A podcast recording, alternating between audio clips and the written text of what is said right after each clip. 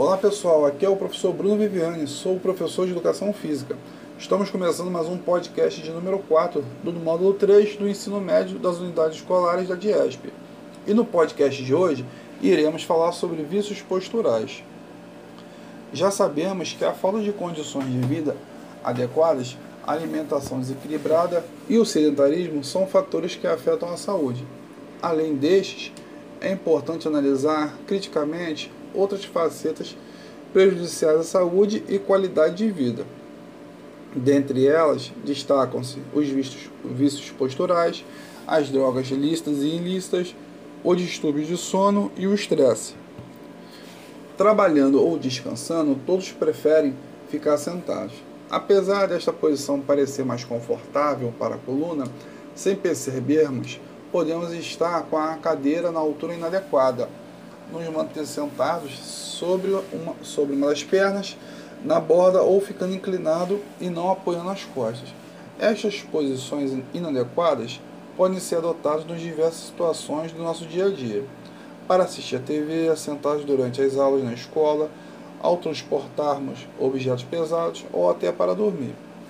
O problema é que quando ocorre o uso dessas posições se torna habitual, diário, né? Tornam-se vícios posturais. Então, o que é um vício postural? Os vícios posturais são posições desalinhadas né, que adotamos como hábito e que diz respeito ao posicionamento adequado das nossas articulações. O problema ocorre quando o uso dessas posições se torna um hábito corriqueiro, que aos poucos vai moldando nosso corpo de maneira desequilibrada e prejudicial. Os vícios posturais, aos poucos, moldam o nosso corpo de maneira desequilibrada e prejudicial. As estruturas músculos esqueléticas, os músculos e o esqueleto, vão se adaptando à posição desalinhada e como consequências e como consequências surgem problemas como a degeneração das estruturas músculos esqueléticas e dos discos intervertebrais, ou seja, a diminuição do músculo e o desgaste dos ossos, né? inflamações, é, problemas circulatórios, hemorroidas, é, desigualdade na altura dos ombros, né? tendinite, dores nas costas, nos pés e em outras partes do corpo, espasmos musculares, lesões por esforço repetitivo, que também é conhecida como LER, distúrbio ósseos musculares relacionados ao trabalho, também conhecido como DORT. Dessa forma, os cuidados com a postura são indispensáveis para uma boa saúde e devem ser adotados desde a infância e adolescência e nunca devem ser abandonados durante a idade adulta. Assim, contribuímos para a estética corporal, para a nossa qualidade de vida e teremos menor probabilidade de, na vida adulta, desenvolvermos problemas de coluna e outras patologias ligadas à má postura. Os exercícios de alongamento são uma boa opção para corrigir a postura e aliviar as dores causadas pelos desgastes muscular.